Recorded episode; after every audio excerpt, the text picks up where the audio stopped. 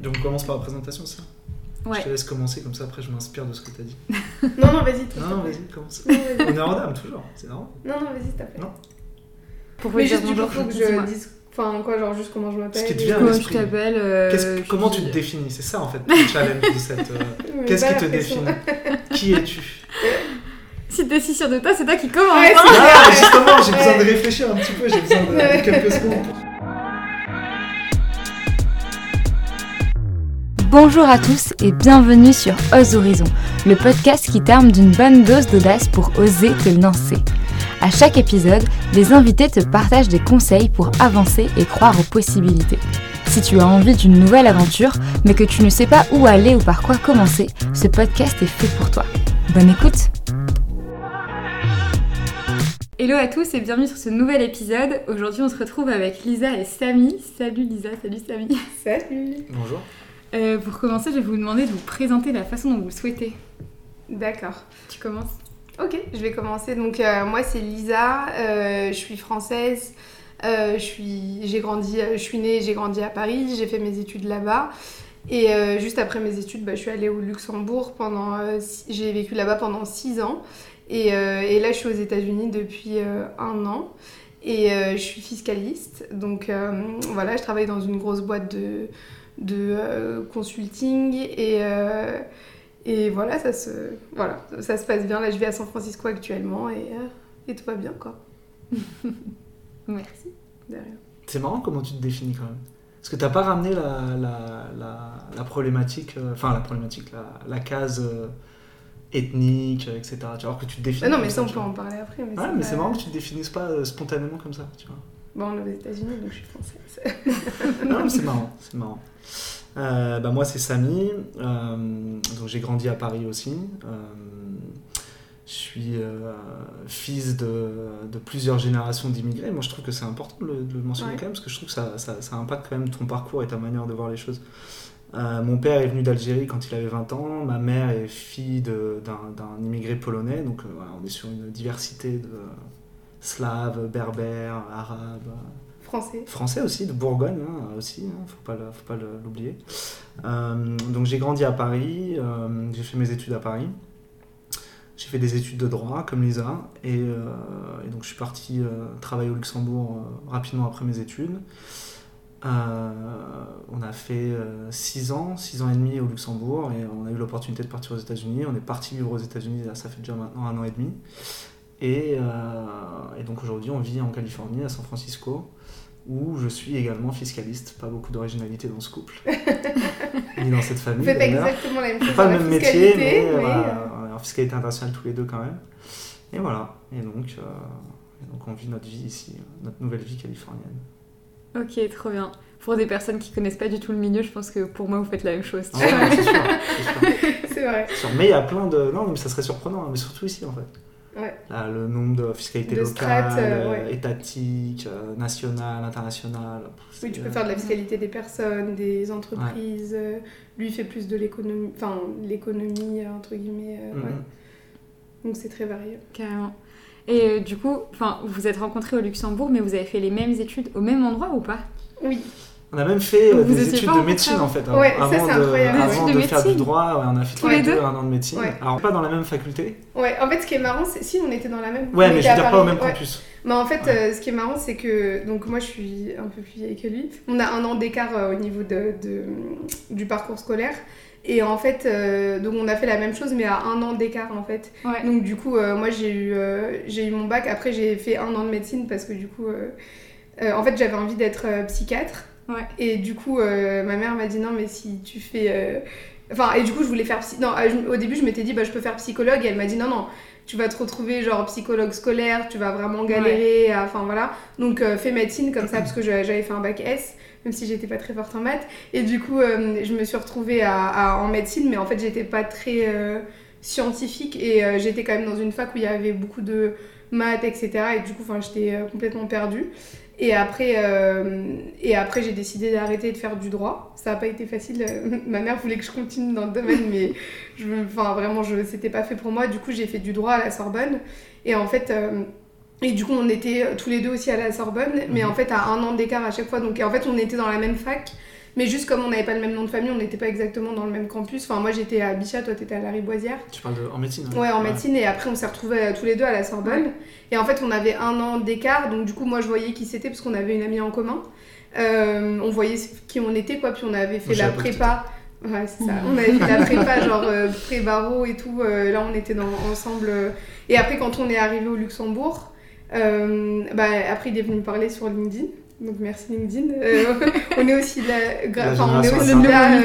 Ouais, au podcast grâce à LinkedIn, donc euh, voilà. Et après, il est venu me parler, euh, tu vois, genre, ah, tu étais aussi à Luxembourg et tout, puis euh, voilà, c'est là que ça a commencé, quoi. Ok. Et du coup, toi aussi, médecine, et mais pourquoi t'as. En fait, bon, moi j'ai grandi avec un père qui, euh, qui a dicté mon, mon avenir depuis que je suis tout petit. C'est-à-dire que j'étais gamin, mon père voulait que je sois médecin parce que j'ai quelques médecins dans la famille, euh, mon oncle est médecin, son frère, j'ai un cousin médecin, chirurgien, etc. Et donc c'était un peu le. Pour lui, voilà, euh, il fallait faire un métier à la fois. euh, gratifiant, etc. Et puis qui t'assure un avenir, euh, voilà, via le, le statut médecin, etc. Donc euh, il voulait vraiment que je fasse médecine, donc j'ai grandi en pensant que je voulais faire médecine aussi.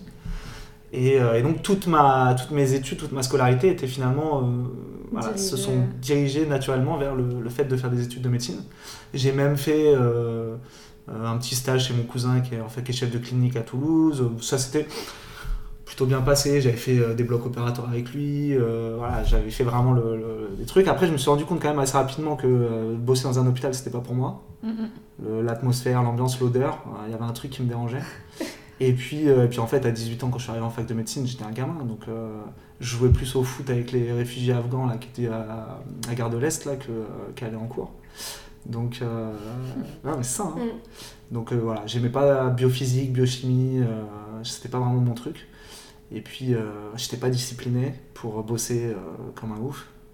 Mm. Et, euh, et en fait, je me suis dit, ouais, dans 10 ans d'études, euh, en fait, c'est pas pour moi. Quoi. Puis je me suis rendu compte qu'en fait, non, c'était le moment de m'émanciper, en fait, Ouais, de mon, de mon, de mon père, quoi, tout simplement.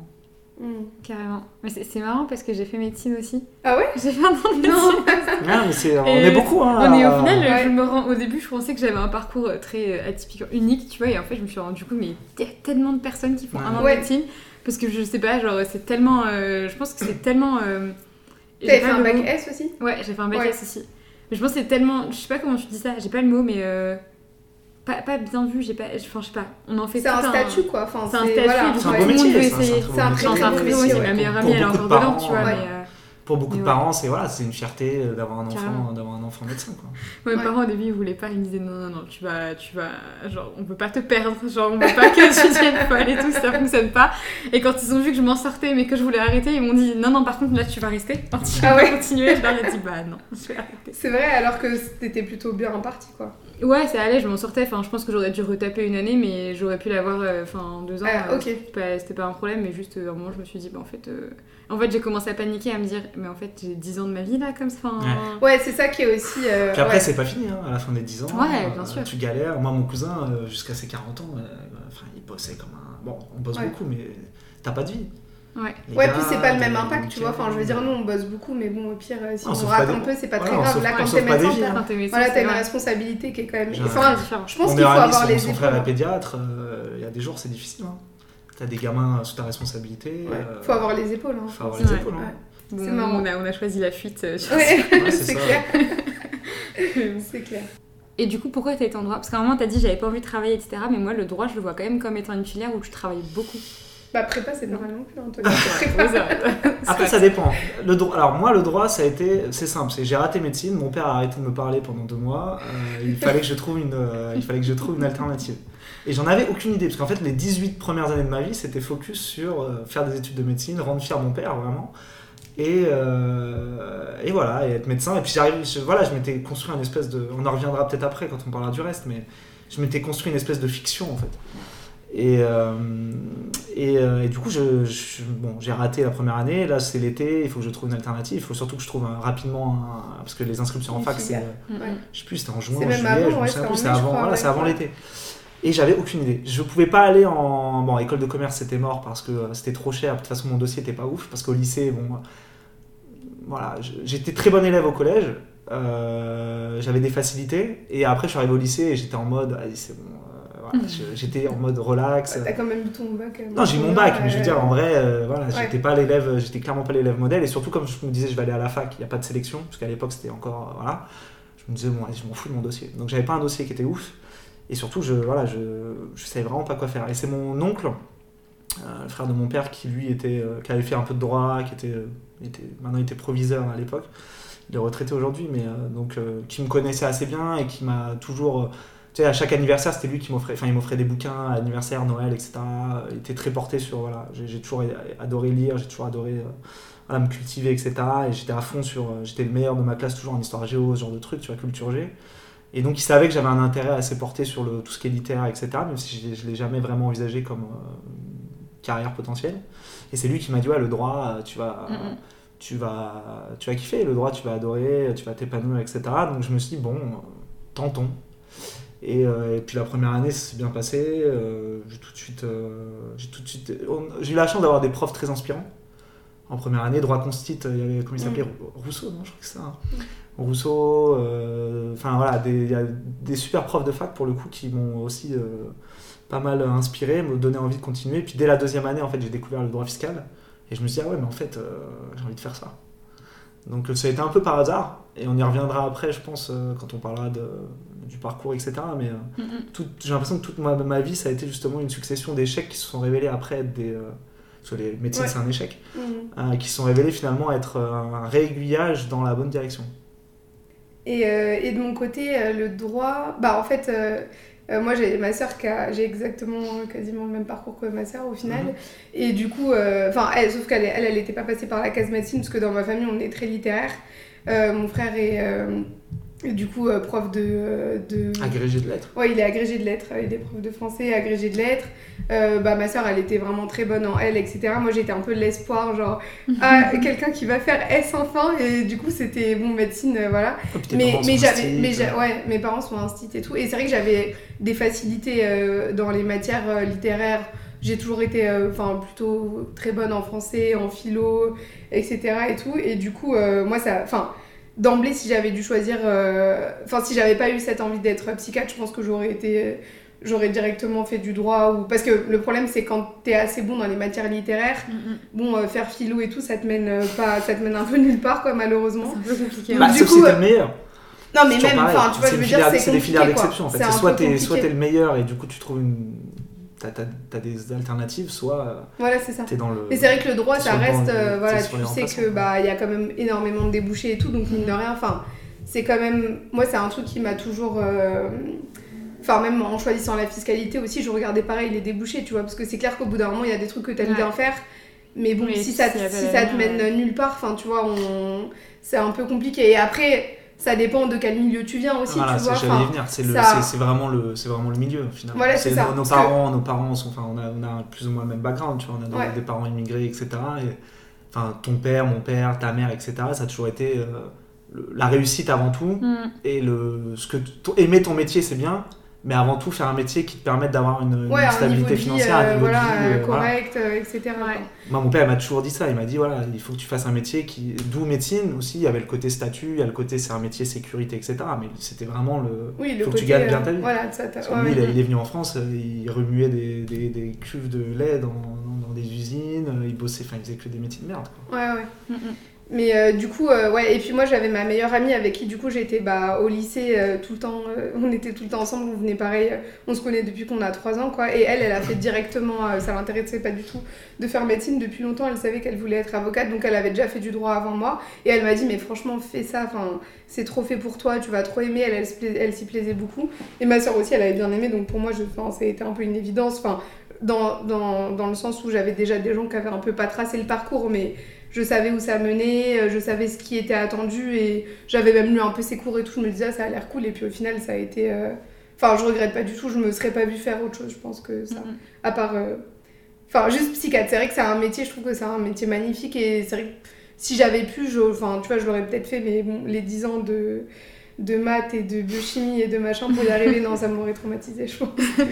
Euh, Ouais, ma meilleure Ouais. amie euh, qui est encore en médecine, elle veut faire psychiatre justement. Ah, Alors ok. là, elle est en sixième année, tu vois, c'est genre l'année des concours, du coup on est en mode vas-y, euh, on, On est y derrière croit, toi, on y croit. genre ouais. il te reste Elle a ses concours là, genre en mai-juin, un truc comme ça. Ok. Et après, euh, normalement, elle euh, peut enfin faire psychiatre, Ouais. s'installer dans une ville et se dire, ok, au moins j'ai plus la bon, pression je peux. euh, de ouais, qu'est-ce que je vais faire, tu vois. Ouais, ouais, c'est ça. euh, mais ouais. Mais après, avec le recul aussi, tu vois, euh, parce que du coup, ma meilleure amie aussi, elle fait, euh, bah maintenant, elle, elle fait du pénal, enfin, elle avait toujours, euh, enfin, elle fait du pénal et du droit de la famille.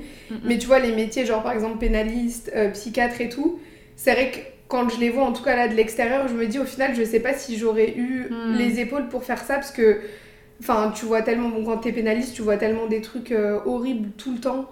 Quand t'es psychiatre, tu vois des gens qui sont juste détruits et tout. Et moi, j'ai l'impression que j'ai vraiment beaucoup de mal à, tu vois, à faire la part des choses et à me dire, ok, ça c'est le Après, boulot. ça, ça- ça- c'est quelque chose qui s'apprend. Ouais, aussi. ça s'apprend aussi, mais je- enfin, je sais tu, pas. tu te construis une carapace. hein. Moi, j'avais bah, la, la femme de mon oncle qui est médecin, justement, était psychiatre, et dans un HP, Ouais. avec justement beaucoup de gens qui, sont, qui étaient dans des situations vraiment euh, Mm. horribles, tu vois. Et en vrai, tu te, tu te construis une carapace, ça ne t'empêche pas d'être un bon médecin. hein, Oui, mais euh, pas, je pense que tout le monde n'est pas capable de ça, tu vois. Et moi, je Ah pense non, que j'ai pas une personnalité qui fait que. Enfin, j'ai l'impression que je suis vachement impactée. Enfin, par exemple, si j'ai des amis qui sont en dépression, genre, ça va vraiment m'affecter, tu vois. Ouais. Et du coup, je pense pas que je sois, je sois capable de faire ce. Enfin, tu vois. Une fois, j'avais vu, enfin, j'avais été dans un, dans un hammam avec ma mère, et il y a une dame. ah, je euh. Enfin, tu vois, on, je sais plus comment on avait parlé et tout, parce qu'en général, enfin, c'est pas pour me vanter, mais des fois, quand je parle avec les gens, ça m'arrive d'aller chez l'esthéticienne, et puis en fait, elle me raconte toute sa vie, elle me dit, Oh, putain, mais j'ai jamais fait ça et tout, et là, pareil, enfin. On a commencé à parler, puis après elle m'a raconté toute sa vie, elle s'est mise à pleurer, enfin il lui arrivait des trucs horribles, et j'étais là, mais en train de pleurer avec elle, enfin j'étais, mais bouleversée quoi. Pendant une semaine, j'y pensais du matin au soir. Enfin, tu vois, c'est vraiment des trucs. Enfin, je pense que j'arrive pas à faire. euh, Je suis vachement impactée par euh, l'humeur des gens. Ou enfin, tu je vois, trouve du que t'es je pense je trouve que. que t'es capable de, de prendre du recul par rapport aux choses. Bah, par rapport Quand à moi-même, les histoires ouais, de mais tes je suis- copines ou des gens de ta famille, etc., je trouve que t'es capable, je- par rapport de même faire. euh, famille nucléaire, ouais. etc., et je trouve que t'es capable de mettre de la distance. moi. Ouais. Je sais pas, je pense que je serais. Je sais pas, je pense que ça m'affecterait de voir tous les gens, Non, tous les jours possible. des gens brisés et tout, ça me. Je pense Mhm. que. Bah, je pense que là où, là où, enfin, c'est pas que tu, je- non, je sais pas qu'est-ce qu'un qu'est-ce qu'un bon psychiatre, mais là où il y a une nuance, tu vois, c'est que c'est un plus énorme d'avoir euh, l'empathie que tu Oui, sembles aussi, avoir, tu ouais, vois, ouais. en tant que psychiatre. Mm. Mais c'est hyper important aussi du coup pour ta propre survie et Oui. pour le bien de ton Mm. patient de savoir prendre aussi un peu de distance et laisser Ouais. un peu de recul parce que sinon, Exactement. genre, Oui, si tu pleures avec lui, euh, ça va pas aller. bon, tu Ouais. pourrais, tu vois, mais bon, Ouais. euh, je sais Ah, pas. surtout, enfin, c'est pas ton rôle. Oui, voilà. L'empathie, moi, je le, je le conçois plutôt comme le- la capacité de, de, de- de comprendre l'autre, de comprendre Mhm. ce qu'il traverse. Mais après, ça veut pas dire euh, nécessairement être, euh, voilà, être dans une, voilà, ressentir de la tristesse, etc. C'est Mhm. plus comprendre et être capable d'apporter, euh, d'apporter des réponses à ces questions, d'a- d'apporter des solutions, tu vois. Mm, c'est vrai. Mais je, je trouve que là-dessus, tu vois, t'es bon. Oui, ça je peux, oui, bien sûr. Mais bon, après, il y a- enfin, quand non, on mais c'est parle très de bien, c'est psychiatre. très bien euh, d'être fiscaliste. ouais. Très bien, euh, Mais c'est quoi un fiscaliste?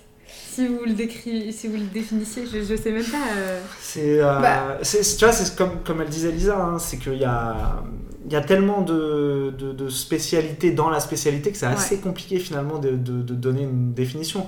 Globalement, on est dans le conseil. Donc on conseille une clientèle qui peut être soit des personnes physiques, soit des Nous, entreprises. c'est des entreprises. Nous, c'est plutôt des entreprises, etc.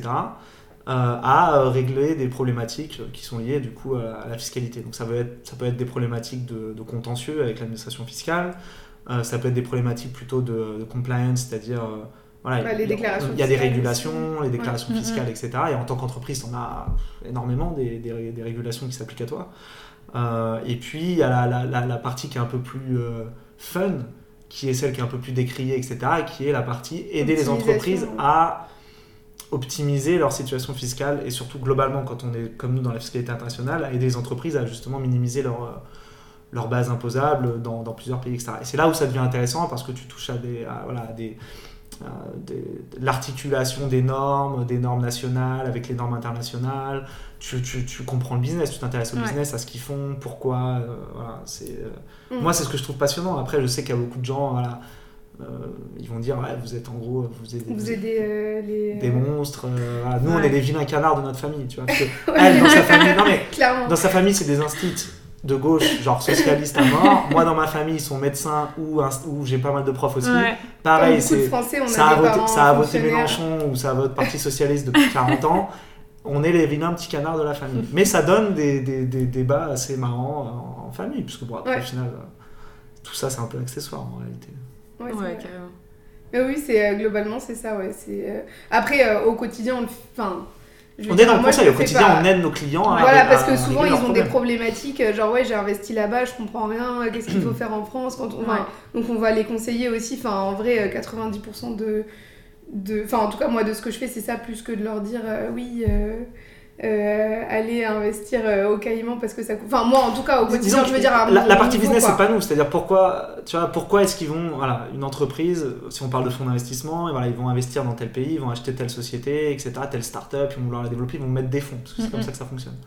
Nous, ce qu'on va aider, c'est structurer ça pour que ça soit efficace fiscalement. Parce que de toute façon, ils vont mettre les fonds, ils vont vouloir investir dans une startup, ils vont vouloir la lui permettre de se développer. Euh, ils ont en général un plan sur 5 ans à 10 ans dans, le- dans- voilà, dans, dans- dans la période dans laquelle après ils décident de revendre donc, en faisant une plus-value. De toute façon, Mhm. c'est voilà, c'est c'est win-win pour tout le monde. Euh, la question après, c'est comment tu structures ça d'un point de vue fiscal pour, que, pour éviter justement de, voilà, de- de- d'avoir, d'avoir à payer des impôts partout en cascade.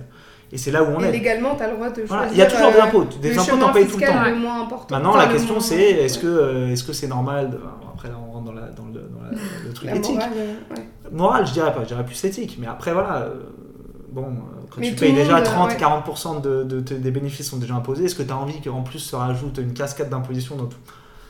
Voilà, c'est c'est le, c'est le débat. Ouais, à, cha- à chaque, à chaque niveau, À chaque les niveau, gens euh, voilà. quoi, tu vois.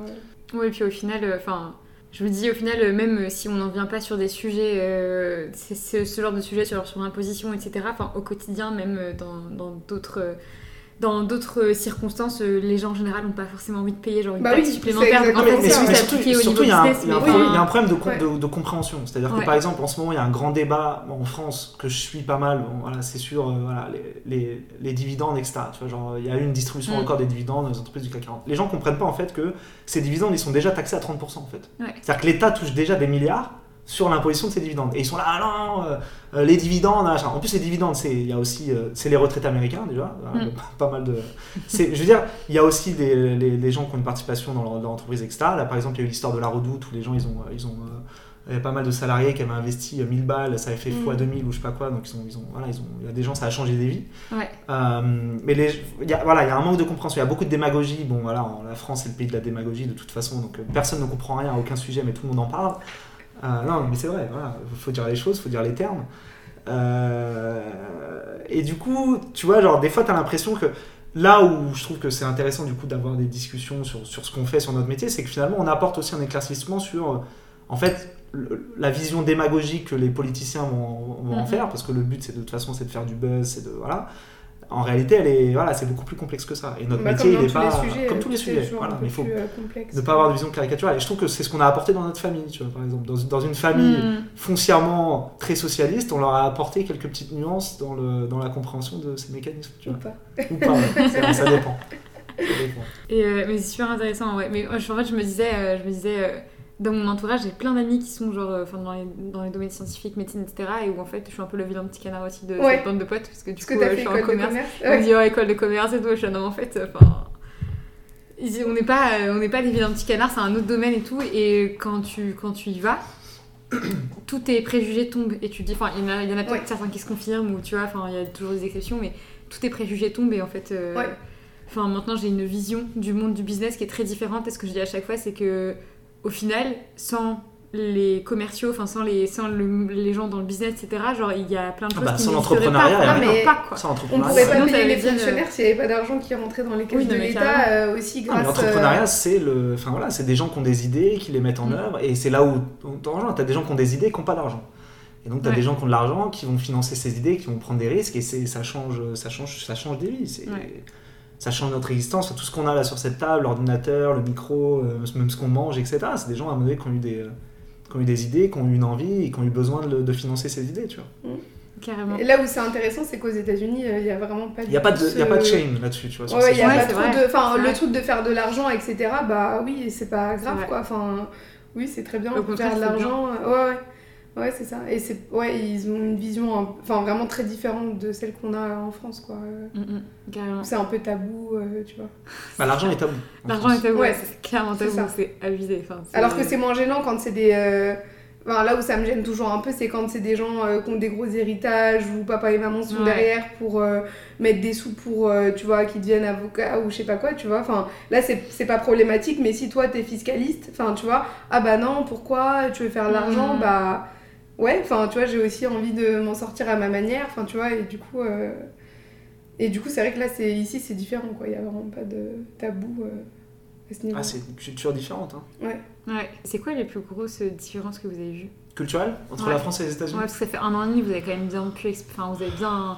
Après, on reviendra sur le parcours et tout, Ouais. c'est trop intéressant. Ouais, mais en fait, de mon côté, je pense que euh, euh, moi, ce qui m'a un peu le plus impressionné, c'est que euh, euh, il y a vraiment, je trouve, moins ce côté élitiste qu'on a en France, tu vois. Et par exemple, dans, enfin, tu vois, euh, je regarde mes collègues, etc. Il y en a plein qui ont été, euh, je sais pas, serveurs avant, qui viennent de milieux, enfin voilà, très modestes, etc. Et, euh, et tu vois, il n'y a pas ce truc de quand t'es en France, on va toujours te demander, euh, tu viens Ton de quelle diplôme. école, euh, quel diplôme t'as fait, etc. Et je l'ai déjà ressenti un peu moins en allant au Luxembourg où, euh, bah voilà, t'as as une vraie euh, diversité, t'as des gens qui viennent de partout, des. Mexicains, des, des Italiens, etc.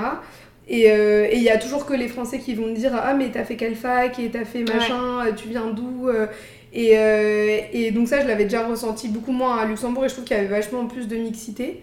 Et euh, d'ailleurs, c'est la première fois parce que du coup, après, enfin, à la Sorbonne, euh, bon, euh, c'était. Enfin. Moi, je me suis fait des amis, etc. Mais il y avait encore ce truc où je trouve qu'on sentait un peu la différence de, de milieu social. Et euh, voilà, on, on l'a très fortement ressorti, ressenti quand même à la Sorbonne, et moi je l'ai vachement ressenti au lycée.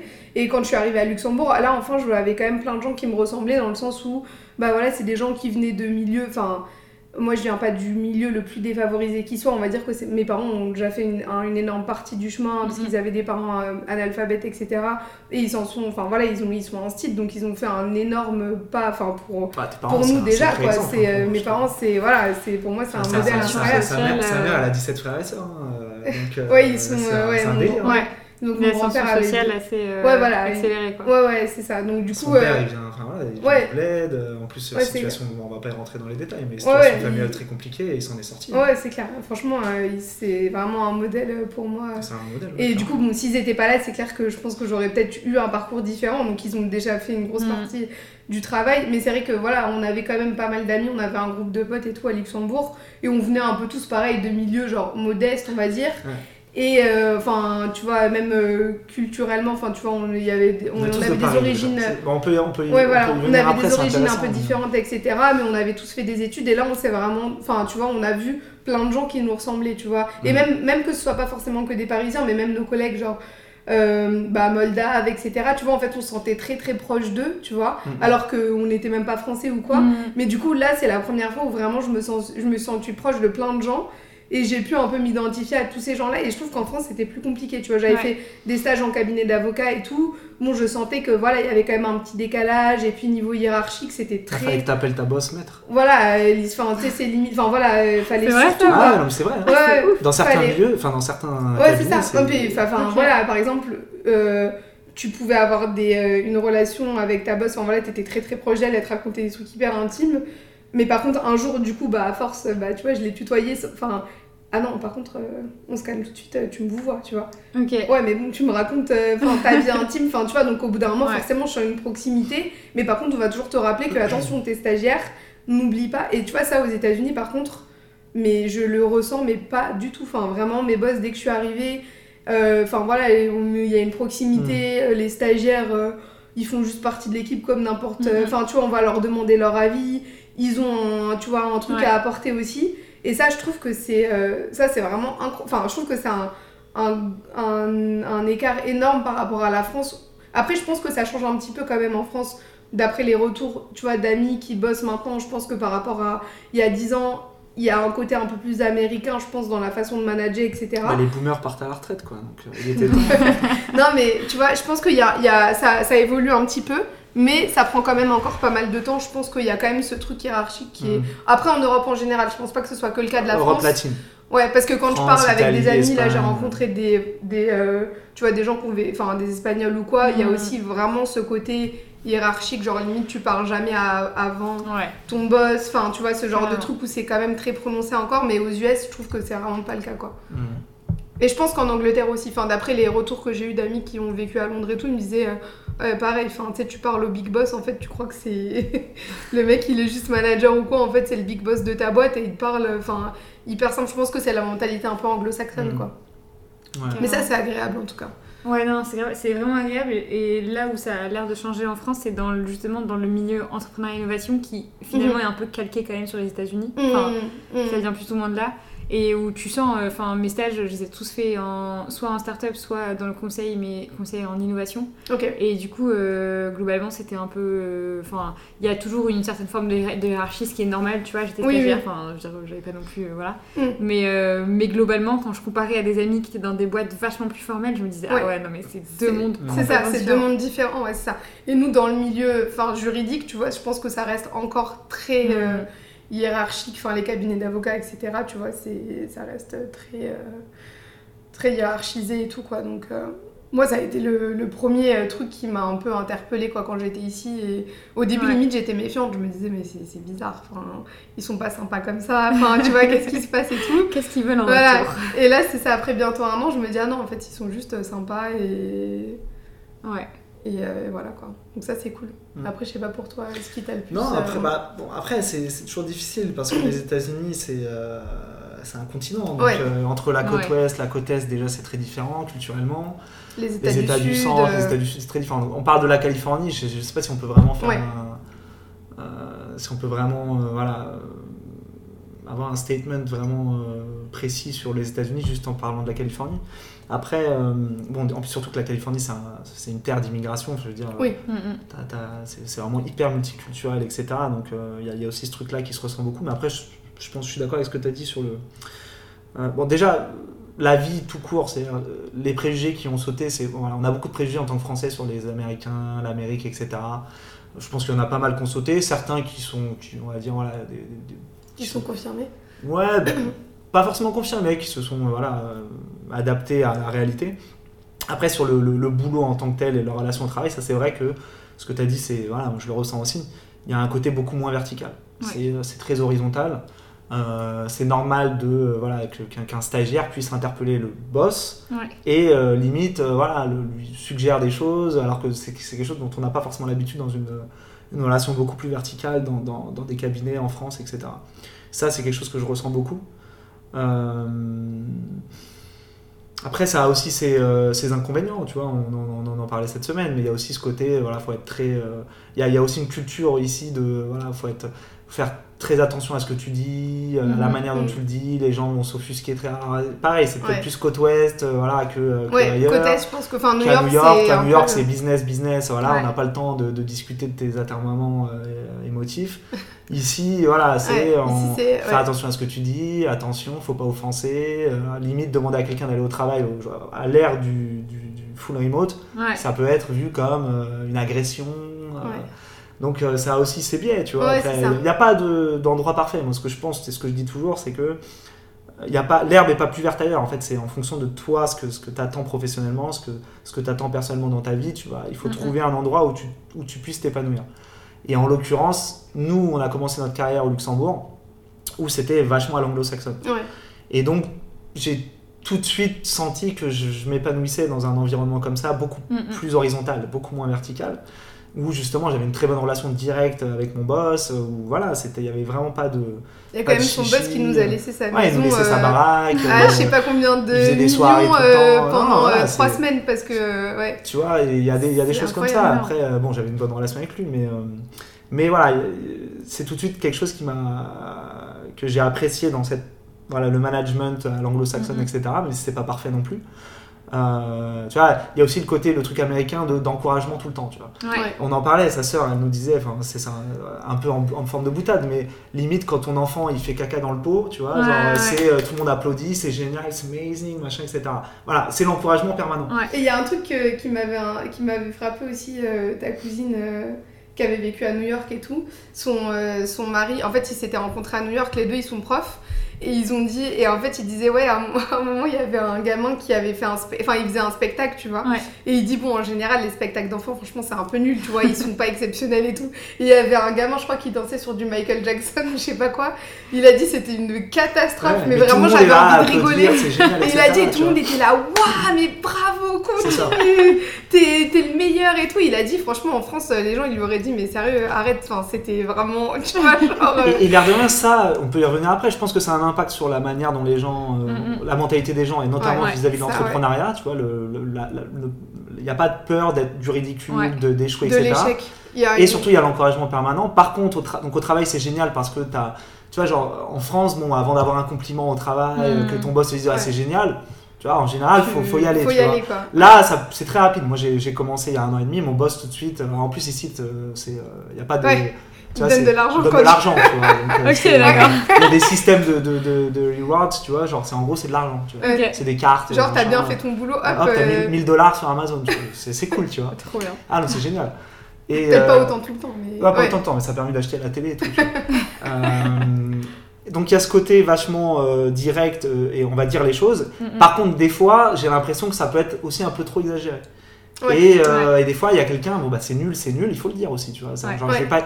Il faut toujours. En fait, il faut trouver une bonne balance. Voilà, la balance, c'est c'est nul, mais. Tu vois, genre, euh, voilà, voilà les pistes d'amélioration, voilà ce que tu dois faire. C'est constructif. Mais des fois, c'est euh, ah, c'est génial, machin, et puis au final, c'est nul. Et donc, du coup, bah, moi, si je peux donner un exemple là récemment où j'ai vraiment eu ça, c'est que il y avait une, une, une junior, enfin du coup on va dire le grade en dessous de moi, mm, mm. et en fait mon boss lui a demandé de venir à un meeting client à Los Angeles et elle lui dit euh, ah non c'est trop tôt. Et moi, je me dis, mais attends, j'ai mal entendu quoi. Tu sais, le boss te dit, vas-y, puis elle te dit, non, c'est trop tôt et tout. Et puis après, je lui ai parlé en lui disant, ouais, tu vois, fais attention. Euh, et en plus, tu vois, c'est une bonne opportunité pour toi, tu vois, d'aller euh, mhm. rencontrer le client et tout. Faut essayer de les saisir.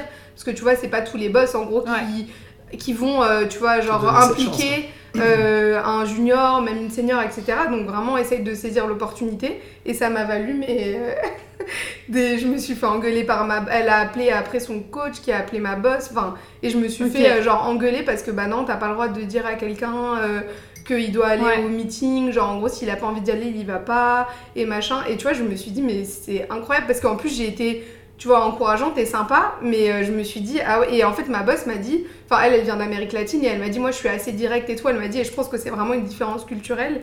Et elle m'a dit, donc je pense que toi, enfin, tu vois, ça t'a paru normal, mais elle m'a dit, pour les Américains, enfin, surtout sur la côte ouest, faut faire gaffe à comment tu dis les choses parce que ça, ça peut être très mal pris, tu vois. Et j'ai été vraiment choquée parce que je lui ai dit, mais alors faut jamais qu'elle aille vivre en Europe parce que, enfin, moi, ce que je lui ai dit, mais c'était rien du tout, tu vois. Enfin, c'était genre même sympa, tu vois. C'était vraiment un conseil pour elle et tout. Et en fait, et tu vois, et c'est là où je me suis dit, ah ouais, il y a quand même des différences culturelles. Mais, ça, par exemple, je trouve ça un peu exagéré. Côte ouest, côte est, je pense que t'as un vrai. Une voilà.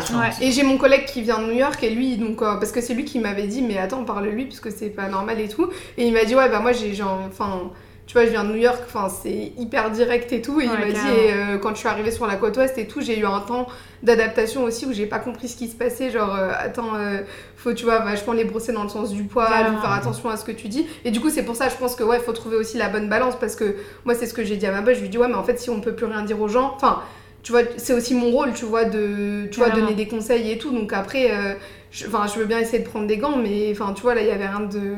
Donc, du coup, c'est ça. Je pense que c'est toujours une question de balance et tout, mais bon, ça reste quand même plus agréable au quotidien que euh, voilà, se prendre des, des scuds dès que tu fais. Donc, voilà quoi. Mais c'est vrai, c'est vrai que enfin, je comprenais pas euh, au départ pourquoi on, les Français étaient vus comme étant des personnes un peu trop directes ici. Mm. Et en fait, je me suis rendu compte euh, petit à petit en fréquentant des Américains et des Américaines en me disant ah oui non mais en fait la moindre petite remarque ou même je sais pas des blagues parfois qu'on fait euh, c'est mm. vraiment juste de l'humour et c'est super mal pris et tu te sens super mal et tu te dis mais moi c'est tellement normal pour nous que il y, en a certains qui nous ont catégorisé ah non mais ça c'est les blagues genre françaises tu vois ouais euh, trop euh, ouais trop euh, crash ou machin alors que pour nous c'est rien de mais c'est vrai que moi aussi je prends des gants enfin. Mais ça après ça dépend tu vois. Et ça c'est côte ouest ça c'est vraiment Californie et c'est les américains etc c'est vrai que nous on bosse par exemple avec des indiens beaucoup avec d'indiens les mm. indiens ils sont grave ah plus, open. Ils sont vachement directs. Ils sont un peu comme nous et c'est vrai que du coup bah en fait c'est vrai qu'à San Francisco du coup comme c'est hyper euh, international. Euh, peut-être tu le ressens un petit peu moins des fois au quotidien, mais par exemple, c'est vrai qu'avec mes collègues américains côte ouest, Il y a des blagues, je sais que je ne ferai pas avec eux, mais Mhm. que je vais faire avec, tu vois, j'ai des potes genre irlandais, sud-africaines, etc. Ouais, et là, on est vraiment plus sur euh, la même page, tu vois. Donc, ouais. Mais je repensais euh, à la notion d'encouragement, c'est vrai que c'est un truc qui m'a vraiment marqué. Parce que du coup, dans ma filière entrepreneuriale, en fait, tout le monde, genre, en fait, hein, tout le monde est entrepreneur, alors que personne n'a rien fait. Ouais. Mais tout le monde a euh, un business, en, et en fait, il y a une partie que je trouve géniale parce qu'effectivement, il Ouais. n'y a pas de barrière de si j'ai une idée, je vais pas me dire ah c'est nul, c'est pas assez bien, Ouais. etc. J'ai pas la légitimité. Mais parfois, c'est vrai que c'est un peu trop et tu te dis, mais euh, t'as l'impression que la personne a levé des fonds, ça fait genre 3 ans qu'elle est. Enfin, que c'est parti. Ouais. Et en fait, au final, quand tu creuses, non, non, ça fait juste deux jours qu'elle a découvert un Ouais. sujet et que. ok, euh, Enfin, sur- Genre, ouais, je ouais. donne- je- enfin, c'est très extrême là ce que je viens de Ouais, dire, tu ouais, vois, ouais. mais euh, il y a du bon, enfin, il y a du bon et du mauvais comme dans tout, quoi. Ouais, c'est euh, ça. Mais en tout mais cas, c'est, ça reste plus agréable parce qu'en tout cas, Ouais. on va pas te Ouais. dévaloriser. Et je pense que, et en France même, tu vois, par rapport à l'éducation, il y a vraiment ce truc, bah, la prépa, quoi. Et moi, quand j'étais au lycée, c'était vraiment ça aussi. C'est vraiment le bâton, le bâton. Enfin, mm, apprends à encaisser des 4 carrément. sur 20 et tout machin. Et puis, et du coup, bah, il y a des gens qui arrivaient dans mon lycée, genre, euh, ils faisaient quelques mois. Et puis, en fait, on les dégageait gentiment dans d'autres lycées parce qu'ils voulaient pas que ça baisse les résultats du bac. Mais, euh, et en fait, euh, et Ça, en- Ouais, ça c'est. Mais il y en a plusieurs. hein. On est arrivé en gros qui venaient aussi d'autres. euh, Enfin, qui venaient pas du centre de Paris, etc. Mm. Et en fait, ils sont arrivés. Bon, on a tous eu des notes pas ouf quoi au début, comme on venait de ZEP et tout. Et puis après, et puis après, en fait, bah fallait apprendre à encaisser quoi. Donc Ouais. et et du coup, enfin. Ça a du bon peut-être parce que ça te forge, mais quand t'es pas comme ça et que c'est pas ta personnalité et tout, ça peut aussi te détruire quoi. Enfin, Ouais. c'est super euh, difficile quoi. Et du coup je trouve que ça tu vas avoir moi par exemple je marche vachement comme ça. À la fin quand je reçois des, des bah, beaucoup de, de feedback encourageants au boulot et tout je me dis ouais enfin ah trop bien tu vois. Du coup j'ai encore plus envie de alors que quand on me décourage enfin ça m'aide pas forcément. Donc je pense que ça dépend de ta personnalité. Il y a des gens qui ont besoin de ça mais mais c'est agréable en tout cas je trouve que c'est quand même plus agréable en tout cas Et du coup, le, le Luxembourg, c'est venu comment? Pourquoi vous êtes parti au Luxembourg? Mm. Si c'était pas ensemble, mais genre. ouais pourquoi Luxembourg? Bah, toi, c'est ta sœur? Ouais, bah en fait, moi, ma sœur aussi, bah encore une fois, en fait, elle avait, bah pareil, elle avait été directement à Luxembourg. euh, et en fait, elle m'avait dit que c'était un, un endroit super pour euh, commencer sa carrière, bah, notamment dans la fiscalité, parce que moi, je faisais de la fiscalité internationale. Mm, mm. Et du coup, bah, Luxembourg, euh, enfin voilà, il y a plein de pays qui investissent à travers le Luxembourg. Donc, du coup, t'as vraiment une, une exposition tout de suite qui est euh, vraiment différente de la France, tu vois. Et euh, du coup, en fiscalité internationale, c'est vraiment un, un très bon endroit, tu vois, genre Luxembourg, Londres, euh, par exemple, en Europe, c'est vraiment des pays où tu vas avoir une très bonne exposition en termes de fiscalité internationale et tu vas apprendre beaucoup. Et en plus, euh, moi, bah, du coup, il y avait vraiment le côté, quand tu fais de la fiscalité, euh, quand tu fais du, du droit fiscal ou, euh, par exemple, du droit des affaires, si tu parles pas anglais aussi, c'est un gros frein. Mm. Donc euh, aller au Luxembourg, en fait, ça m'évitait de faire un LLM aussi, tu vois, parce que du coup, c'était si tu veux faire ta carrière à Paris et que tu parles pas parfaitement bien anglais et que t'as pas fait de LLM ou quoi, c'est pas terrible. Donc Ouais, je il y en a m'étais dit, même dans les gros caps qui parlent parfaitement anglais. hein. non, non, pas parfaitement anglais, mais en tout cas qui parle anglais, parce que moi à Ouais, la fac et tout, je parlais vraiment ouais. pas un mot d'anglais. Et du coup, j'ai fait une école de droit où la moitié des cours étaient en anglais pour avoir déjà une première. euh, Et après, quand je suis allée au Luxembourg, bah, en fait, il y a plein de gens Mhm. qui arrivent bah, de France qui parlent moyennement anglais. Et là, par contre, tu bosses que en anglais H24, donc tout de suite, enfin, tu fais un ou deux ans à Luxembourg, euh, t'as, enfin, tu vois, t'as un vraiment bon niveau d'anglais, en tout cas professionnel. Et du coup, je m'étais dit, puis après, je reviendrai au pire, et voilà, ça me fera Mm, mm. euh, l'expérience un peu euh, internationale et pour parler anglais et tout, puis après je pourrais revenir. Et puis au final, après j'avais plus envie de revenir quoi. Donc euh, du coup, j'ai au final j'ai fait 6 ans là-bas, je pense pas que j'allais rester aussi longtemps. Et au final, j'ai fait 6 ans là-bas et puis après on s'est rencontrés euh, au Luxembourg. euh. Moi, c'est un peu différent. C'est euh, encore une fois, c'est euh, un peu euh, par. euh, Il y, a y a une partie d'échec, il y a une partie un peu. euh, voilà, le hasard. Moi, j'avais. Quand je suis, je suis parti de Paris, en fait, je suis parti faire mon master de, Lyon, à Lyon, parce que j'ai raté. Enfin, j'ai raté. J'ai pas eu le master que je voulais à la Sorbonne. J'en ai eu un, mais c'était pas celui que je voulais. Mm, mm. Euh, du coup, j'ai dû me rabattre sur un autre. euh, c'est hyper sélectif, les Master 2 en droit fiscal, il n'y en a pas tant que ça en France. Donc, j'ai dû me rabattre sur un très bon Master à Lyon, mais euh, voilà, c'était un peu le, la, la grande désillusion, la douche froide, parce que je pensais que j'allais pouvoir rester à Paris. Et moi, encore une fois, j'avais cette espèce de plan. Donc, quand, quand après j'ai fait mon, mes- études de Lui, droit à Paris, avec des plans. quoi. je marche, ouais, un plan je marchais avec des plans. Ça, a- ça a un petit peu changé, mais c'est vrai que j'étais encore une fois dans une projection. Tu vois, c'est-à-dire que j'avais, j'allais faire euh, mes, mes 5 ans à Paris en, en droit, j'allais passer le barreau, j'allais faire 4 ans en stage dans un cabinet à faire l'esclave, et puis après j'allais. Non, mais tu vois, c'est un peu le- la projection, tu vois. Et euh, donc j'ai pas eu le master que je voulais, j'ai raté le barreau euh, à Paris de très peu. Et la même année, je l'ai raté de, de 1 ou 2 points, donc je l'ai encore un peu, c'est encore un échec que j'ai du mal à digérer, même si. Voilà. Euh, et donc j'ai dû me rabattre sur un autre master, donc je suis parti à Lyon. Là, ça a été aussi une. C'était la première fois que je partais de, Paris, de chez mes parents, etc. Donc c'était le, début de la, grande vie, la vie d'adulte. Euh, et, euh, et donc j'ai rencontré des gens là-bas qui m'ont parlé un petit peu de, Luxembourg. euh, bah, c'est quelque chose que j'envisageais pas du tout parce que je me- m'étais dit, ok, je devais faire un stage, donc je m'étais dit, je vais faire mon stage à Paris. J'avais postulé à quelques, quelques stages intéressants à Paris. Et puis, on m'a parlé du Luxembourg, et je me suis dit, bon, bah, allons-y, ça peut être intéressant, pourquoi pas. Puis on a commencé à me vendre le projet, tu vois, c'est-à-dire euh, fiscalité internationale, donc tu as cette exposition, j'étais super nul en anglais, donc là c'était aussi l'occasion de, voilà, de me développer, etc. Et puis c'était l'occasion de... J'avais commencé finalement à, me- à vraiment m'émanciper totalement et à prendre le goût du, départ, de l'expatriation, de l'aventure, etc. Et, euh, et du coup, bon, l'idée commençait à germer un petit peu, donc j'ai postulé. Euh, j'ai rencontré du coup à cette occasion mon, boss, euh, donc, du coup celui qui nous avait invité chez lui là, Mm. Euh, donc celui qui, est- qui- qui a été mon boss après pendant 6 ans, le, le feeling est passé super bien et puis tout de suite on m'a dit euh, écoute si ça se passe bien après ton stage euh, c'est CDI, on te Mhm. recrute machin etc. Et puis surtout en stage je gagnais deux fois plus déjà que euh, Ouais. ce que j'avais en stage c'est à une Paris. grosse partie de Ouais. pourquoi aussi je suis allée à Luxembourg. Donc euh, il y avait ce truc là, donc je commençais à peser le pour et le contre et je me suis dit bon bah allons-y, au pire je fais un an ou deux et puis après euh, je reviens à Paris, on verra. euh, voilà, il y a plein, de- enfin, voilà, il y a plein d'occasions. Et puis finalement je suis parti et puis euh, et puis j'ai adoré en fait. J'ai adoré y être. euh, j'ai rencontré, j'ai fait, j'ai fait des très belles rencontres là-bas euh, au travail. Donc c'était ma première vraie expérience professionnelle puisque avant moi j'avais pas fait de stage en cabinet etc. J'avais- Je connaissais personne. Donc j'avais bossé chez H&M, je faisais de l'intérim à Zara, H&M, à cleaner les, les vêtements, etc. J'avais fait surveillant. Enfin, j'avais pas de vraie expérience professionnelle. C'était ma première vraie expérience professionnelle.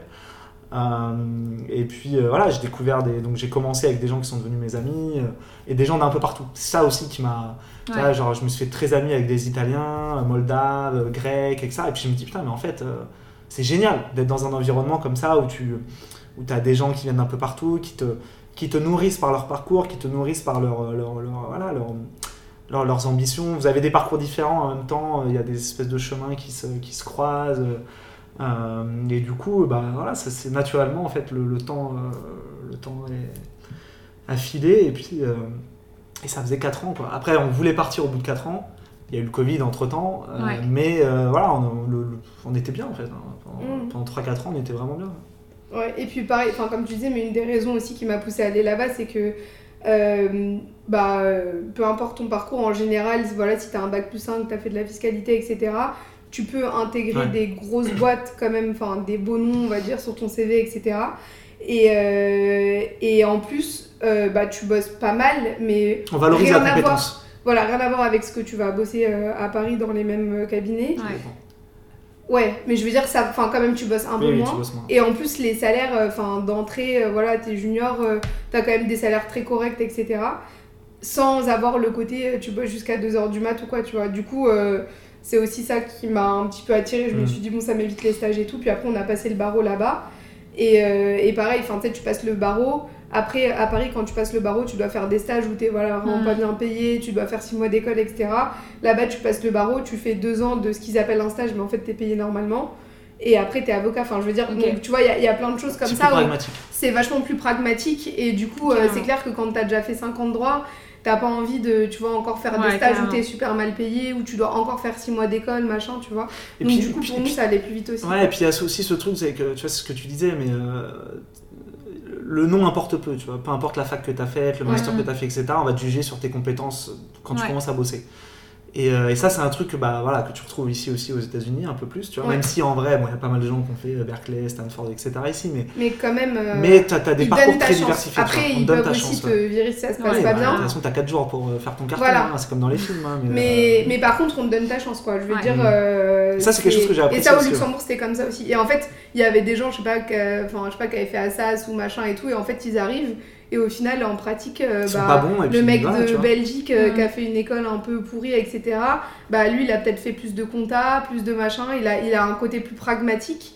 Et du coup, tu, enfin, et c'est là où je trouve on a vu la différence un peu avec les autres pays, c'est qu'en France, on est aussi vachement dans la théorie, tu vois. Ouais. Donc pendant Carrément. 5 ans, t'ingurgites énormément de, de lois, de machins, de trucs qui te servent à pas du tout en pratique.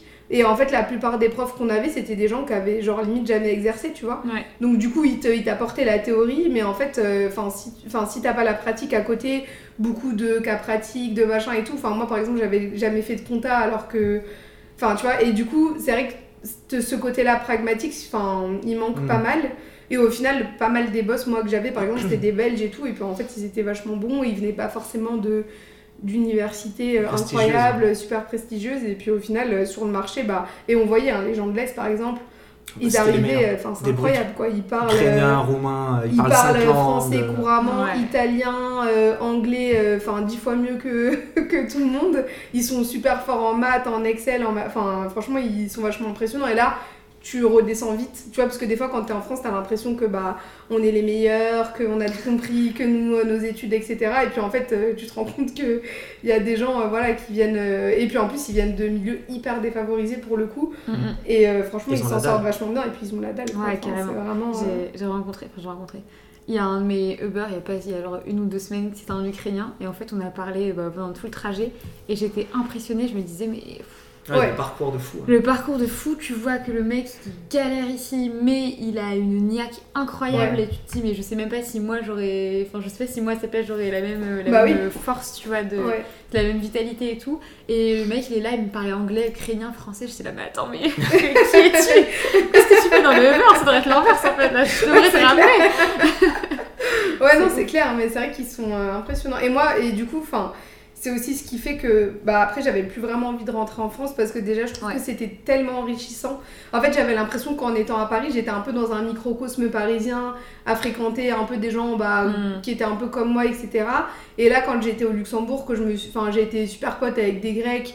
euh, qui me racontaient qu'ils bossaient comme des dingues dans des cabinets d'avocats, ils s'étaient payés 300 balles par mois quand euh, ils avaient bien envie de les payer parce que des fois pendant deux mois genre ils s'étaient pas payés. Enfin c'est Ouais. des trucs comme ça. Et déjà je me disais attends mais en fait euh, tu sais j'avais l'impression que je enfin que je venais pas euh, enfin que je venais d'un milieu un petit peu modeste. Enfin mais en fait à côté d'eux mais j'étais tu vois la reine du pétrole. Enfin en fait j'ai Enfin, tu vois ce que je veux dire, j'ai beaucoup moins de mérite qu'eux en fait. Et, ça, et en fait, je trouvais ça tellement enrichissant et à, et à la fois de voir à quel point j'avais des fois beaucoup plus d'affinité avec eux que les Français, tu vois, de ma boîte avec qui des fois j'étais un peu moins proche. Et Ouais. à chaque fois, ils me disaient, mais toi, t'es pas française.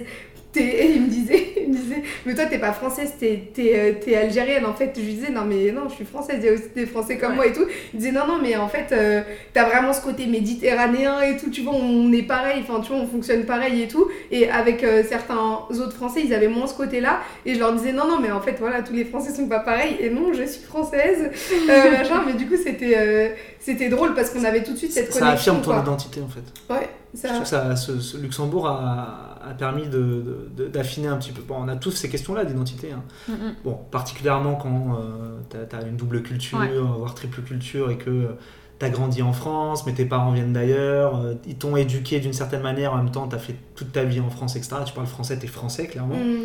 Euh, mais on a tous, enfin bon, voilà, moi, moi, je- des questions d'identité, je, m'en- pose depuis toujours. euh, Toi Ouais. aussi, tu t'es- on, on s'en pose encore toujours. On s'en Euh, posera toujours. On s'en posera Ouais. toujours. C'est- voilà. Mais je- justement, partir, euh, être au contact de gens avec des parcours très différents et réussir justement à, à- à trouver des billets d'entente, etc., ça a permis, je trouve, de d'affiner aussi ce que, que- quelle est notre identité française, tu vois. Ouais. Et partir encore aujourd'hui, ça nous l'affirme aussi, tu vois. euh, Mm. et, et l'air de rien, on s'est rendu compte aussi, tu vois, qu'il y a beaucoup de choses. On est français, mais on est parisien aussi, tu vois, par exemple. On Ouais. vient de région parisienne, il y a Ouais. ce melting pot, il y a des gens. Voilà, on a grandi dans des. Alors moi, j'ai grandi en banlieue parisienne, Lisa, elle a grandi à Paris, mais je veux dire, on a grandi avec des gens qui viennent d'un peu partout. Ça a aussi construit une espèce de. une forme d'identité. Il y a des références aussi parisiennes. mm. Euh, il, y a, il y a cette culture parisienne assez forte. Euh, voilà, après on est français et en même temps, euh, voilà, il y a l'influence des parents, il y a l'influence de la culture aussi. On est aussi, ce qu'on s'est rendu compte aussi, c'est qu'on est, on est, j'aime bien faire un peu d'autorisation, mais on est un peu, tu sais, les euh, citoyens du monde, des grandes villes, les bobos des grandes villes, et c'est ce qu'on est. Ouais. C'est-à-dire que on- moi, je me sens bien à New York, je me sens bien à San Francisco, je me sens bien à Paris, je me sens bien à Séoul, Mm. je me sens bien à Tokyo. C'est Ouais. toutes les villes où on a été, les grandes mégalopoles où on a été, où on s'est retrouvé un petit peu, on s'est dit, ah, mais en fait, euh, et puis on côtoie des On gens aussi qui ont. euh, vivre ici, Voilà. quoi. Et on a, on a rencontré des gens qui ont un peu des parcours là, qui ont bougé, des, des expats, des gens de, de- pas forcément des Français, mais des gens d'un peu partout qui ont bougé, etc. Et puis on, on se trouve des affinités. Et puis finalement on se dit, ouais, et puis après tu retournes en France. Et puis moi, j'ai- avant le Covid, j'étais parti un petit peu euh, on était parti dans le nord justement, on était parti en Bretagne, etc. Et puis je me suis dit, mais en fait, tu sais, je discutais avec les gens, je me dis, mais en fait, euh, à part la langue et le passeport, euh, je partage pas grand chose avec ces gens-là, tu vois. Et, et en même temps, quand je reviens à Paris, je me dis, ouais, c'est vrai que là, il y a ce. Il y, a ces pro- il y a cette proximité, il y a cette culture. En fait, parfois, tu te sens forte. plus proche de quelqu'un qui vient d'une grande ville à l'étranger que de Français, euh, par exemple, euh, euh, je sais pas, genre euh, de Ouais, de Bourgogne. Enfin, tu vois, où Ouais. là, par exemple, tu sens vraiment que il y a un peu un décalage, tu vois. Et par exemple, moi, je me suis jamais sentie autant française que depuis que je suis partie, tu vois. Enfin, Ouais. avant, j'avais l'impression, parce qu'on me renvoyait souvent à mes origines, genre euh, un peu euh, là où j'allais, ou même à la fac ou quoi. Ah, t'es de quelle origine tout le temps et tout. Ouais. Et là, par exemple, depuis que je suis aux États-Unis, enfin, bah à Paris hier, euh, mais en fait, il n'y a jamais personne qui m'a dit Ah bon, t'es vraiment euh, française, française? Enfin, en fait, pour les gens, ouais, je suis française. Parce qu'on enfin, incarne, on, on incarne la culture française et puis Ouais, on la, on on Bah vend oui, aussi, c'est tu ça. vois, je veux dire, on, on a là, un on- accent français, euh, on la vend, on est on, parisien. a- on vend une forme de euh, culture, ouais. euh, voilà, le- Ouais, et, on, on se l'est approprié, tu vois, je veux dire, on a les, les millénaires de culture française, de- de- on se les a appropriés, euh, ça, ça fait partie de notre patrimoine, etc. Et après, on a, on a fait un espèce de mix avec le reste. Ouais. Mais, euh, Et, puis et dans les des pays comme, euh, comme les États-Unis aussi, tu vois, par exemple, où euh, bah, pour eux, euh, enfin, euh, t'es pas américain. Enfin, en gros, tu peux être américain sans être blanc. Enfin, tu Oui, peux euh, genre euh, venir d'Amérique latine, de n'importe où, et pour eux, voilà, t'es américain parce que c'est Ouais. À vraiment partir du moment où terre tu enlèves de- ton vrai. chapeau au moment de Voilà, ça. tu mets- que tu regardes du baseball, Voilà, c'est ça. Donc pour eux, ils Ouais. ont pas vraiment le truc de se dire ah bon, euh, t'es française, mais Ouais. en fait tu t'es pas, enfin genre euh, tu vois t'es typée, etc. Tu vois, donc du coup euh, ils remettent pas en question. ils remettent pas du quand, tout en question quoi. dis, euh, ouais. moi je suis française. Ouais, ouais, c'est ça. C'est Ouais. Pour eux, c'est. Alors qu'en France, euh, tu vas dire je suis française et on va te dire ce que tu mais on va te reposer la question. Non, mais tes parents ils viennent d'où Ouais, c'est ça. Mais ça, on on me arrête de te disait. moquer de moi, t'es Voilà. pas française. C'est ça, Alors on me le disait tout le temps quand on me renvoyait vraiment tout le temps à mes origines. Ce qui en soi me dérange, enfin me dérange pas parce que je suis fière de mes origines aussi. Mais je veux dire, enfin j'ai envie moi de l'amener, mais pas que forcément on me fa... Oui, parce qu'à la fin, en fait t'es un peu perdu parce que tu te dis mais je comprends pas parce qu'en fait je suis née en France. Euh, je parle français, enfin tu vois genre euh, et puis quand par exemple tu vas enfin quand je vais en Algérie, euh, tu vois je je bah, avec mes cousins etc je me sens algérienne mais quand même je sens qu'il y a quand même Ouais, un décalage clairement. tu vois donc du coup quand t'es tu vois quand t'es à l'étranger bah ouais en fait là tu te dis ah mais en fait je suis française et je suis aussi algérienne enfin je l'amène aussi puisque tu vois il y a des trucs qui enfin tu vois par exemple euh, la bouffe algérienne on a cherché partout euh, généralement c'est des restaurants marocains et euh, mais quand on creuse un peu des fois le chef est algérien mais c'est une meilleure marque hein, c'est ce qu'on nous a dit Ah, bah, tu le, vois branding, euh, le ça- branding marocain, il passe. c'est incroyable c'est euh, voilà C'est ça, ça passe mieux quoi mais du coup tu vois c'est vrai qu'on En, en off, je suis chaude d'avoir des adresses, en vrai. ah bah on te, fait, on te les, on te les passera ouais, envie de carrément. la trouver. hein. les restos marocains il y en a pas mal Ouais, on a pas mal. Ouais. Des bons ou des pas Non mal. mais ouais, la question d'identité, elle est. euh, quand tu pars, en fait, tu, tu, tu réalises pas mal de choses. Mm. Mais Tu te vrai que- retrouves euh, plus, enfin tu... Tu fais la paix avec ton identité, Ouais. je trouve. C'est ça, ouais. Mais, mais je pense que là, enfin, de ce que je, de ce que je vois, de ce que vous disiez, c'est euh, ce qui vous a vraiment aidé dans l'identité au final, c'est quand même de partir dans un pays qui justement est en dehors de toutes les cultures que vous aviez déjà. Ouais. Et du coup, de voir vous comment vous vous sentez, vous comment vous expérimentez votre identité face à des personnes qui entre guillemets peuvent pas avoir la même que vous, la vôtre, et du coup peuvent pas vous comprendre parce que c'était pas des Français, c'était pas des Algériens, c'était pas des Mm, mm. je me souviendrai pas de toutes les nationalités, genre polonais, mais on s'entend. Mais et au final, c'est quand t'es complètement ailleurs de tout ça que tu te dis, ok, mais en fait, comment je Comment je me définis ouais. Et comment du coup, je rebondis sur, euh, enfin, c'était l'introduction, mais euh, du coup ici, toi, tu te définis plus euh, en mode de française ou pas? Oui, Enfin, ouais, ouais, ouais, clairement. Enfin, en tout cas, quand on me dit, ouais, tu viens d'où? Enfin, voilà, je suis, oui, je suis française parce que c'est ma, enfin, la première chose qui me. Après, je pense qu'on a différents degrés. C'est vrai que moi, je suis née en France. Ma mère est une des premières de sa famille à être née en France aussi, donc Mm. mine de rien. euh, tu vois, bon, elle comprend un peu, elle comprend Ouais. l'arabe, etc. Mais je veux dire, euh, ils m'ont parlé, en- mes parents m'ont parlé en français. Mon, Ouais. frère, il est, mon père, il est venu assez jeune aussi, donc du coup, je pense que j'aurais peut-être eu un autre feeling si euh, j'étais vraiment la première génération, euh, tu vois, euh, d'immigrés, etc. Alors que là, c'est différent, tu vois, donc j'ai quand même une identité française qui est assez forte, mais j'ai quand même aussi une identité algérienne, enfin, dans le sens où j'y Hmm. suis allée quand même beaucoup de fois, euh, tu vois, même, enfin, c'est con, mais même, enfin, même par rapport à, l'hospitalité, tu vois. Et en fait, du coup, je trouve que ça, c'est un truc où, en fait, je me dis, j'ai envie de T'es en train de garder. dire que les Français sont pas hospitaliers Non, non, mais, enfin, tu vois, c'est. c'est- Justement, moi, je trouve pas- que la, la France de la périphérie, elle est hospitalière. Ouais, non, elle est hospitalière, mais je veux dire, tu vois, enfin, j'ai vraiment euh, grandi dans une famille où j'avais, il y avait tout le temps des gens. Enfin, là, quand j'étais chez mes parents, parce qu'on a eu, on te racontera, mais on a eu une petite galère de Covid, donc on a dû retourner un peu chez nos parents. Mais enfin, voilà, il y a tout le temps du monde à la maison, il y a tout le temps Mm. des gens qui viennent, ils sont dans le coin, ils Ouais. t'appellent, je monte. Enfin, Ouais, voilà, il y a vraiment ce truc où j'ai tout le temps grandi avec des gens qui venaient tout le temps à la maison, on avait tout le temps des invités, c'est un truc qui est normal. Et je pense que, bah, tu vois, quand je vois un peu mes copines, genre euh, en françaises, enfin blanches Mm. entre guillemets, tu vois, je pense qu'il y a quand même moins ce truc-là, tu vois, d'avoir tout le temps des gens à la maison un et peu tout. plus formé les traditions. Voilà, c'est un peu plus. Ouais. Et du coup, par exemple, ça, c'est un truc que je sais qu'on peut perdre un peu avec les générations et que des fois, je me force à, à avoir. Tu Ah, vois, genre, ah non, mais viens à la maison, il n'y a pas de problème, enfin, machin, tu vois. Enfin, des- tu vois, par exemple, la semaine dernière, quand j'ai reçu un de mes amis américains que j'avais rencontré à Paris, et voilà, tu vois, viens, mais viens les mains vides, euh, tu vois, je m'occupe Ouais. de. Enfin, tu vois, j'ai vraiment envie de garder le meilleur un peu de chaque. euh, de chaque culture, tu vois. Et du coup, euh, je trouve ça bien parce qu'en fait, ça, on... enfin, tu vois, ça, on peut le faire et en fait, bah, on se rend compte que l'identité française c'est super cool. Enfin, tu vois, genre, bon, déjà les Américains ils sont fans de la France, France. des Français, etc. et après, l'identité, euh, voilà, maghrébine aussi, voilà, qui est. Qui est Ils sont euh, fans de la France, ils sont pas fans des Français. Non, par contre, ouais, ça c'est vrai. Ouais, c'est vrai. Ouais, c'est vrai. Ouais. Ceux qui ont quand C'est étaient à. Paris, en général, ils te disent ouais, Paris c'est magnifique, c'était génial. Mais alors les Français, les Parisiens. ouais, mais ça, on l'a eu à Luxembourg aussi. hein. Ouais, Moi, il y a plein de gens qui me disaient J'adore la Euh, France, mais les Français. T'es française euh, fr- parce que c'est incroyable, genre t'es vraiment sympa. Tu vois, je disais, mais. euh, non, mais il y a plein de Français qui sont cool et tout. euh, franchement, je sais pas trop. euh, des fois, ils sont un peu hautains ou un peu. euh, Ouais. tu sais, genre un peu plus arrogants ou un peu. Enfin, on a le truc des fois. Et, et là aussi où je pense qu'on a changé, et je, je vois. Enfin, il y a plein de gens qui vont me dire à chaque fois, non, mais. oh, Putain, en vrai, la France, quand même, c'est incroyable. Enfin, je veux dire, et oui, c'est incroyable, mais en fait, il y a 10 millions de pays qui sont incroyables Ouais, aussi. ça. Tu vois, et ça aussi, enfin, je trouve que au contact d'autres nationalités, tu sais, tu te rends compte que, bah en fait, euh, oui, la France c'est génial, enfin, moi j'adore mon pays, etc.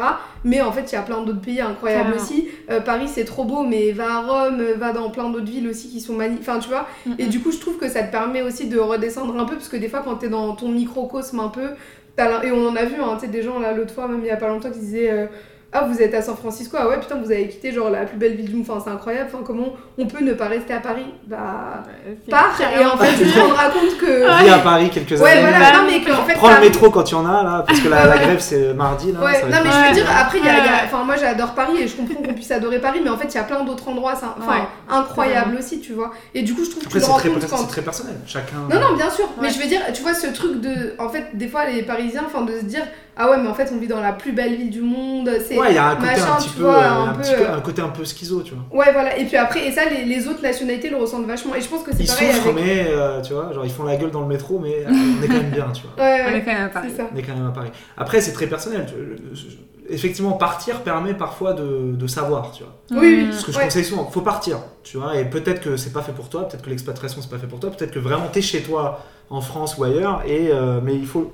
Tu t'en rendras faut- jamais autant voilà, compte tu t'en que- rendras que jamais c'est autant pas compte là, qu'en partant, et en sachant Ouais. si oui ou non ça te manque, qu'est-ce qui te manque. euh, et euh, Ouais. et c'est c'est l'un- le gros intérêt de, de l'expatriation. Et pour en revenir sur le sujet de ton podcast qui est aussi euh, Ose, bah moi c'est un truc, enfin tu vois là j'avais une amie qui me disait ouais euh, j'en ai un peu marre là de Paris, ça fait tu vois je sais pas Mhm. 10 ans qu'elle bosse à Paris etc, j'ai envie de voir autre chose mais en même temps j'ai un peu peur, je lui dis écoute si tu pars, enfin elle m'a dit ouais j'ai envie de m'expat mais je sais pas trop, tu vois j'ai envie de voir des gens différents et tout, je lui dis pars, tu n'as rien à perdre, au pire tu reviens dans un an, il y a rien qui aura changé tu vois. Ouais. Tu vas retrouver tes mêmes potes, euh, t'as ton même appart, enfin tout pareil, tu vois, et le même boulot, tu vois. Donc je lui dis au pire t'as rien à perdre, mais par contre l'expérience que tu vas gagner, ça tu, enfin tu l'auras pour toujours en fait. Mais au Mhm. pire t'as rien à perdre. Donc fais-le. Et si t'aimes pas, bah tu reviens et en plus, et en plus au moins t'auras jamais ce truc parce que moi c'est le truc qui m'angoisse le plus, c'est vraiment de me dire merde je l'ai pas fait tu vois. J'aurais Ouais. peut-être dû ah c'est trop tard ah, machin etc c'est jamais trop tard tu peux toujours euh, partir enfin tu vois même avec des gosses ou quoi. Enfin je veux dire il y a jamais de enfin de moment idéal dans tous les cas mais en tout cas fais-le et en tout cas l'expérience que tu en retires elle sera juste bénéfique. Parce que au pire tu reviens et tu te diras ah bah j'ai essayé en fait c'est quoi enfin Paris c'est ma ville mais plus jamais je veux partir j'adore pour X raisons tu vois. Mhm. Et, et sinon, bah, peut-être que voilà, tu, ça va être une aventure incroyable et tu vas adorer l'expatriation et tu n'auras plus envie de revenir. Mais dans tous les cas, au moins tu l'auras fait. Enfin, je trouve que vivre avec des regrets, c'est il y a rien de pire, quoi. Tu vois, c'est Carrément. Et c'est là-dessus que l'on va se quitter pour le moment. La deuxième partie arrive très vite sur Ose Horizon, alors n'oubliez pas de vous abonner pour pouvoir l'écouter dès sa sortie. Merci d'avoir écouté l'épisode jusqu'au bout, j'espère qu'il t'a plu et qu'il t'a inspiré. Si c'est le cas, tu peux me laisser un commentaire, mettre 5 étoiles sur Apple Podcast ou le partager en story en nous taguant. Pour ne pas rater les prochains épisodes, je t'invite à t'abonner et à nous rejoindre sur les réseaux sociaux. Je te souhaite une très très belle journée et on se retrouve dans deux semaines pour un nouvel épisode.